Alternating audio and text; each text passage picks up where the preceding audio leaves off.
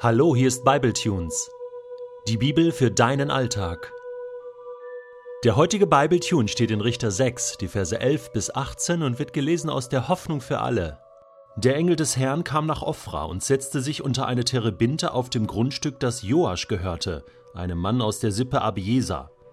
Joaschs Sohn Gideon drosch gerade Weizen in einer Kelter, um das Getreide vor den Midianitern in Sicherheit zu bringen. Da erschien ihm der Engel des Herrn und sagte, Der Herr steht dir bei, du starker Kämpfer. Gideon erwiderte, Ach, mein Herr, wenn Gott uns wirklich beisteht, warum geht es uns dann so schlecht? Wo sind all die Wunder, von denen unsere Eltern uns erzählt haben? Sie sagen, der Herr habe uns aus Ägypten befreit. Aber was ist jetzt? Er hat uns verlassen und den Midianitern ausgeliefert. Der Herr sah Gideon an und sagte, Ich gebe dir einen Auftrag. Geh und rette Israel aus der Gewalt der Midianiter. Du hast die Kraft dazu. Aber wie soll ich Israel denn retten? rief Gideon. Meine Sippe ist die kleinste in Manasse, und ich bin der jüngste in unserer Familie.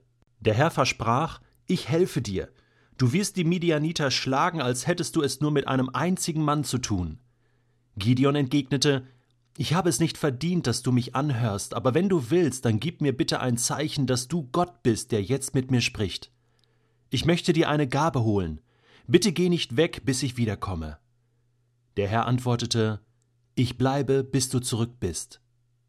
Mach dich auf etwas gefasst. Die nächsten drei Kapitel im Buch Richter handeln von einer herausragenden, mutigen und sehr starken Persönlichkeit, nämlich Gideon. Darauf kannst du dich freuen. Der heutige Text ist sozusagen ja, die Berufung von Gideon. Aber wie verrückt ist diese Geschichte? Lass uns mal direkt einsteigen. Es heißt hier, der Engel des Herrn kam nach Ophra, setzte sich unter eine Terebintes, einen Baum, auf dem Grundstück, das Joasch gehörte, also dem Papa von Gideon. Und der war gerade bei der Arbeit. Was war nochmal die Situation? Die Midianiter herrschten in Israel, klauten die Ernten und machten sozusagen alles dem Erdboden gleich, beherrschten Israel, unterdrückten sie sieben Jahre lang. Und der letzte Input war irgend so Prophet, der kam und sagte, hey, also Gott lässt euch ausrichten, er hat euch mal gerettet, aber ihr seid ihm nicht mehr gehorsam und deswegen lässt er euch jetzt so ein bisschen hängen, eine Hängepartie. Und ich glaube, Nichts hätte sich geändert, denn wir lesen hier an keiner Stelle von irgendwelchen Aufbrüchen, so nach dem Motto zurück zu Gott, oder von irgendwelchen Bußbewegungen, Gott, es tut uns leid. Nein, sie riefen um Hilfe, das ja, aber mehr auch nicht. Deswegen ist das Erste, was wir festhalten müssen, Rettung ist immer etwas, was nur von Gott ausgeht. Auch hier, der Engel des Herrn kam, Gott selbst kommt, wie bei Mose. Gott kam, machte sich ein Bild von dem unterdrückten Volk Israel in Ägypten und kam dann zu Mose. Deswegen bin ich gekommen, um zu retten, heißt es in 2. Mose 3, in den Versen, die du dort lesen kannst, Vers 7 und 8. Ja, wenn Gott nicht kommen würde, wird gar nichts passieren. Aber Gott kommt. Gott lässt sein Volk nicht hängen. Gott rechnet nicht immer nur die Schuld an, sondern irgendwann ist Gott gnädig und Gnade bedeutet, ja, was bedeutet Gnade? Bedingungslose Annahme. Du musst nichts tun dafür. Gott kommt einfach. Und jetzt kommt er hier als Engel des Herrn. Wir haben schon darüber gesprochen, eine Erscheinungsform Gottes. Und direkt zu Joasch, direkt zu Gideon. Und der war bei der Arbeit. Und das ist das Interessante an diesen Berufungsgeschichten im Alten Testament, meistens auch im Neuen. Äh, die Leute sind bei der Arbeit. Ja, die Jünger waren bei der Arbeit am See Genezareth. Ne? Lasst eure Netze fallen. Äh, ihr seid jetzt Fischer, ich will aus euch Menschenfischer machen. Mose war bei der Arbeit, hütete Schafe. David war bei der Arbeit. Wo ist David? Ja, auf dem Feld, er hütet Schafe, der ist bei der Arbeit. Gott kommt zu Männer und Frauen bei der Arbeit und beruft sie. Das sind nicht Leute, die einfach rumhängen oder sagen, ich habe jetzt gerade nichts zu tun, aber ich könnte ja mal einen Riesenauftrag für Gott machen, sind bei der Arbeit. Äh, Gott muss sie quasi stören, unterbrechen und so, hallo, hast einen Moment Zeit? Ja. Ähm, der Herr steht dir bei, du starker Kämpfer. Ja, das ist schon, schon eine krasse Berufung hier, was, was Gott in Gideon sieht, einen starken Kämpfer. Israel heißt ja Gotteskämpfer, weil Jakob mal mit Gott gekämpft hat. Ja, der sozusagen der Stammvater von, von Israel. Du sollst Israel heißen, Gottes Kämpfer. Du hast mit Gott gekämpft und nicht nur mit Menschen. So auch Gideon. Aber Gideon ist ein bisschen frustriert und sagt, ja, steht Gott uns wirklich bei? Ha, warum geht es uns dann so schlecht? Man kann sich so richtig vorstellen, wie er währenddessen weitergearbeitet hat und das gar nicht so richtig ernst nimmt, dass da jetzt äh, Gott persönlich vorbeikommt, sozusagen. Ne? Er hat kritische Fragen. Fragen einer neuen Generation, die Gott noch nicht so erlebt haben, und die sind gut. Er fragt zum Beispiel, wo sind all die Wunder, von denen unsere Eltern uns erzählt haben? Also, die Eltern haben es gut gemacht, sie haben erzählt von den Wundern Gottes. Sie sagen, der Herr habe uns aus Ägypten befreit. Naja, gut, ich glaub das schon. Aber wo sind die Wunder? Jetzt, heute, hier, bei mir, was erlebe ich? Was ist jetzt? fragt Gideon. Und er interpretiert, Gott hat uns verlassen und den Midianitern ausgeliefert. Das ist der Punkt, oder? Das ist die Realität.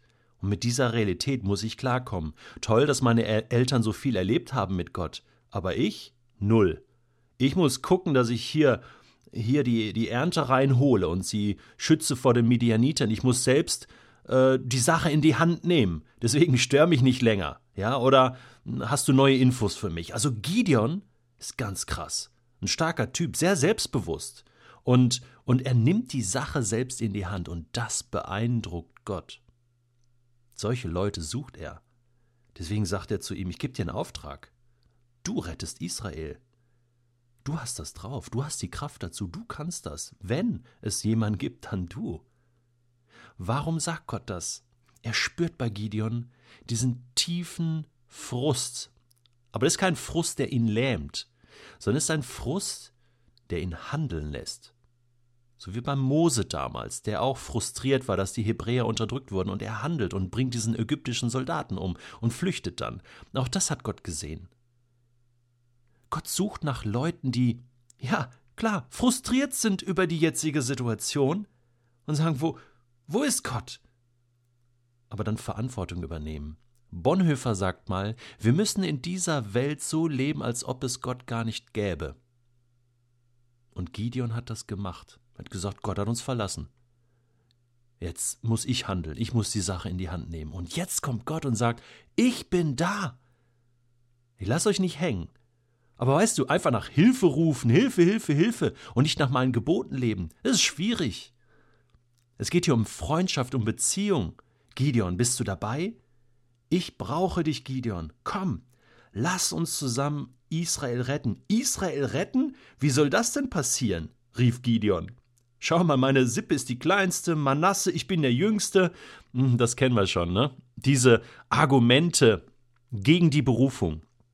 Jeremia sagt, ich bin zu jung und es stimmte, ja. Äh, Mose sagt, ich kann nicht reden und wer bin ich überhaupt? Ja, David ist der Jüngste. Ja, Gott sucht sich immer irgendwie, ich weiß auch nicht, die Jüngsten, die Kleinsten, äh, von denen man sagt, nee, also die packen das doch nicht, oder? Ich helfe dir. Das ist der Punkt. Gideon, es stimmt alles, was du sagst, aber weißt du, ich helfe dir, ich bin mit dir. Und du wirst das machen in ganz wundersamer Weise. Und Gideon ist völlig geplättet. Ich, ich habe noch einen Gedanken zum Schluss. Ich habe es nicht verdient, dass du mich anhörst. Also er ist sehr demütig. Aber er ist noch nicht überzeugt. Er weiß noch nicht, ist das wirklich Gott, der da mit mir spricht? Und, und hier spüren wir etwas, Gideon will Sicherheit. Er will ein Zeichen haben. Denn er weiß, er wird das ganz alleine machen müssen. Da ist niemand in Israel, der ihm wahrscheinlich helfen wird, unterstützen wird. Und, und er braucht diese, diese feste Zusage von Gott. Und jetzt passiert etwas, das finde ich so genial. Das ist so ein, eine freundschaftliche Szene hier, dass Gideon sagt, du, äh, ich möchte dir eine Gabe holen. Bitte geh nicht weg, bis ich wiederkomme. Wie cool ist das? Ich meine, das zeigt auch auf, die Geschichte hat Gideon nicht erfunden. Kann gar nicht sein. Sowas wird man gar nicht erfinden. Dass, wenn Gott vorbeikommt, dass man sagt, du, ich muss mal kurz was organisieren. Bleib mal kurz hier. Ja, hast einen Moment Zeit. Ja, und dann, und das ist der Gipfel, der Herr antwortete, ja klar, ich bleib, bis du zurück bist. Ne, als wollte er sagen, äh, du, ich hab Zeit. Ich habe eine ganze Ewigkeit Zeit. Ich bin ja extra vorbeigekommen, um mit dir zu sprechen. Also, lass dir Zeit. Ich bin da. Ja, ich bin da. Okay, hast du gehört, was Gott dir sagt? Ich bleibe, bis du zurückkommst.